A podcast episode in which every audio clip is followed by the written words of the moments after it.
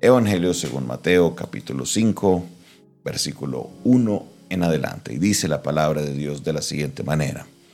Viendo la multitud, subió al monte y sentándose, vinieron a él sus discípulos, y abriendo su boca les enseñaba, diciendo, Bienaventurados los pobres de espíritu, porque de ellos es el reino de los cielos. Bienaventurados los que lloran, porque ellos recibirán consolación. Bienaventurados los mansos, porque ellos recibirán la tierra por heredad. Bienaventurados los que tienen hambre y sed de justicia, porque ellos serán saciados. Bienaventurados los misericordiosos, porque ellos alcanzarán misericordia. Bienaventurados los de limpio corazón, porque ellos verán a Dios. Bienaventurados los pacificadores, porque ellos serán llamados hijos de Dios. Bienaventurados los que padecen persecución por la causa de la justicia, porque de ellos es el reino de los cielos. Bienaventurados sois cuando por mi causa os vituperen y os persigan y digan toda clase de mal contra vosotros, mintiendo. Gozaos y alegraos, porque vuestro galardón es grande en los cielos, porque así persiguieron a los profetas que fueron antes de vosotros. Vamos a pausar aquí donde se culmina esta versión del Evangelio de Mateo con respecto a las bienaventuranzas. Las bienaventuranzas es una, una porción bíblica muy, muy, muy leída, muy, muy, muy estudiada, muy, muy eh, tenida en cuenta porque plantea eh, unos conceptos nuevos, o no nuevos, unos conceptos diferentes a los que se estaban acostumbrados a tener en el pueblo o en el contexto del pueblo de Israel en este momento. ¿Por qué razón? Porque Jesús empieza a colocar un enfoque a la justicia, Jesús empieza a colocar un enfoque a las personas que hacen el bien. Jesús coloca un enfoque en aquellas personas que de alguna manera son olvidados y hasta tenidos en cuenta como eh, de alguna manera hasta despreciados. Por ejemplo, Jesús arranca diciendo, bienaventurados los pobres en espíritu, porque de ellos es el reino de los cielos. O sea, una persona que esté pobre de espíritu no es una persona que eh, por lo general vaya a recibir una bendición de parte de Jesús y por esa razón eh, el, sermón de alguna manera deja a las personas como que, bueno, que no entendemos qué es lo que está pasando aquí porque no es necesariamente como se empezaría un sermón, como se empezaría una enseñanza. Vamos a mirarlo, por ejemplo, en otras versiones. Vamos a mirar ese primer versículo, esa apertura en la nueva traducción viviente. La nueva traducción viviente dice, versículo 3, Dios bendice a los que son pobres en espíritu y se dan cuenta de la necesidad que tienen de Él, porque el reino del cielo les pertenece. Presta atención, mire.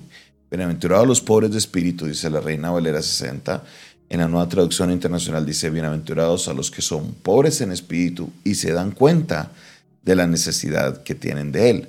Vámonos a la nueva versión internacional. Dichosos los pobres en espíritu porque el reino de los cielos pertenece. Esta está muy similar a la Reina Valera 60. Ahora vámonos a la versión parafraseada. Esta no es una versión traducida eh, como de una manera más literal, eso es una paráfrasis. Dice, Dios bendice a los que confían totalmente en Él, porque ellos forman parte de su reino. Entonces, vemos que Jesús abre de este, este, este sermón hablando de las personas que tienen una, una, un faltante en su espíritu, tienen un faltante en su espíritu, pero que en ese faltante el sentido que le da el texto en las versiones consultadas es que ellos confían en Dios o buscan ese faltante en Dios, porque ellos es el reino de Dios. Esto sería una, una, una ponencia totalmente eh, revolucionaria a su tiempo. Continúa diciendo Jesús, por ejemplo, bienaventurados los que lloran, porque ellos recibirán consolación. ¿Cómo así? ¿Cómo así? O sea, no. Debería ser bienaventurados los que son alegres, ¿no? Pero no, al contrario, Jesús se fija en aquellos que están en aflicción, Jesús se fija en aquellos que están sintiéndose mal. Mire lo que dice en el versículo, perdón, en versículo 4, en la traducción del lenguaje actual. Bienaventura, Dios bendice a los que sufren, pues Él los consolará. Dios bendice a los que sufren, pues Él los consolará. El siguiente texto dice, versículo 5. Bienaventurados los mansos, porque ellos recibirán la tierra por heredad, dice la, la traducción del lenguaje actual. Dios bendice a los humildes, pues ellos recibirán la tierra prometida. Vamos a ver este texto en la nueva traducción viviente. En la nueva traducción viviente, el versículo 5 dice, Dios bendice a los que son humildes porque heredarán la tierra. Está muy similar a la traducción del lenguaje actual. Entonces podemos entender que la palabra manso se está refiriendo a una persona que es humilde, una persona que no es orgullosa, porque ellos recibirán qué? Nada más y nada menos que la tierra por heredad o la tierra prometida, lo dice en los otros textos. Estos son, mire, estos son conceptos que cambian, cambian la manera de ver lo que, eh, lo que veían los judíos de ese tiempo porque los humildes para ellos serían personas no herederas a lo mejor o no tenidas tan en cuenta en el reino del Señor. Pero mire, aquí Jesús está mencionando que los que son bienaventurados son los pobres en espíritu, los que lloran y los que son mansos o humildes. Mire el versículo 6, bienaventurados los que tienen hambre y sed de justicia, porque ellos serán saciados. Mire lo que como lo dice en la traducción en lenguaje actual. La traducción en lenguaje actual nos lo dice de esta manera. Dice, bienaventurado, o Dios bendice los que desean la justicia, pues Él les cumplirá su deseo. Aquellos que anhelan que las cosas se hagan con justicia, aquellos que anhelan la justicia de Dios, no aquellos que quieren torcer a la justicia, no aquellos que quieren cambiar la justicia o ser parte de la justicia para poder tener alguna influencia. No, bienaventurados los que tienen hambre de justicia, los que quieren ver la justicia, porque ellos serán saciados. Versículo 7. Bienaventurados los misericordiosos, porque, dice el texto, ellos alcanzarán misericordia. Verso 7. Dios bendice a los que son compasivos, pues Él será compasivo con ellos. Mire, mire e, este otro, una persona que es compasiva, por lo general no es colocada en un punto de privilegio, por lo general no es puesta en un punto de referencia, porque las personas que son compasivas por lo general son personas de bajo perfil, son personas que no están llamando la atención, pero Jesús nos lleva a decir, mire, bienaventurada es aquella persona a que así no sea famosa, así no sea conocida, así no sea colocada en lugares de privilegio, esta persona es bendecida, es bendecida, es una persona que va a tener un beneficio de parte de Dios, una persona que va a estar alegre, va a estar contenta, va a recibir una, un, un premio, va a recibir una recompensa de parte de Dios.